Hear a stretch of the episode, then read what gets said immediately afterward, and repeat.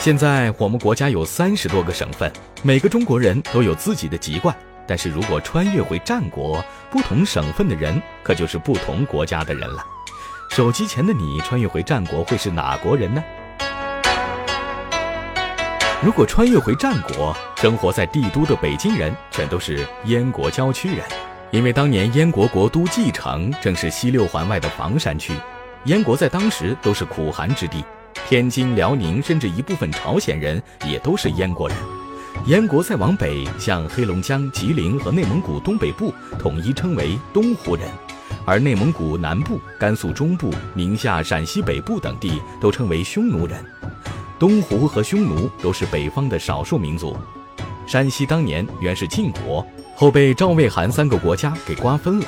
山西北部和河北大部都是赵国人。赵国国都在今天的河北省邯郸市，而河北和山西、山东、河南交界的地方是魏国。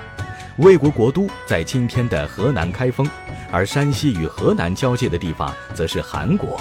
韩国也是战国七雄中最小的国家。说到山东人，在战国的时候，一部分是鲁国人，一部分是齐国人。鲁国又被齐国所灭，山东人就都是齐国人了。齐国的国都在今天的淄博市。齐国拥山靠海，是战国七雄中地理位置最好的国家，也是秦国统一过程中最后一个被灭掉的国家。现在江浙沪包邮，其实可以追溯到战国时期。江浙沪三地在战国时本来就是一个国家，叫做越国，只不过后来越国被楚国所灭，江浙沪地区的人就变成楚国人了。现在的金融中心魔都上海，在那时也不过是楚国边境的小渔村。一般人可能不知道，楚国是战国七雄中领土最大的国家，像湖南、湖北、江西等等都是楚国的领土。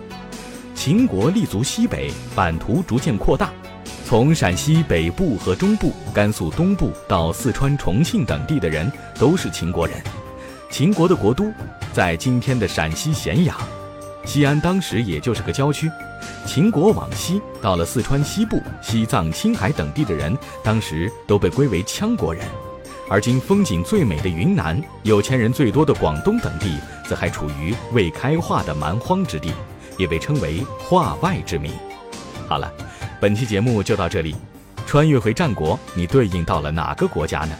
大家可以在评论区留下你的战国国籍，也欢迎大家关注历史印记和订阅专辑。世界从来不简单，历史何尝会温柔？我是历史印记，我们下期见。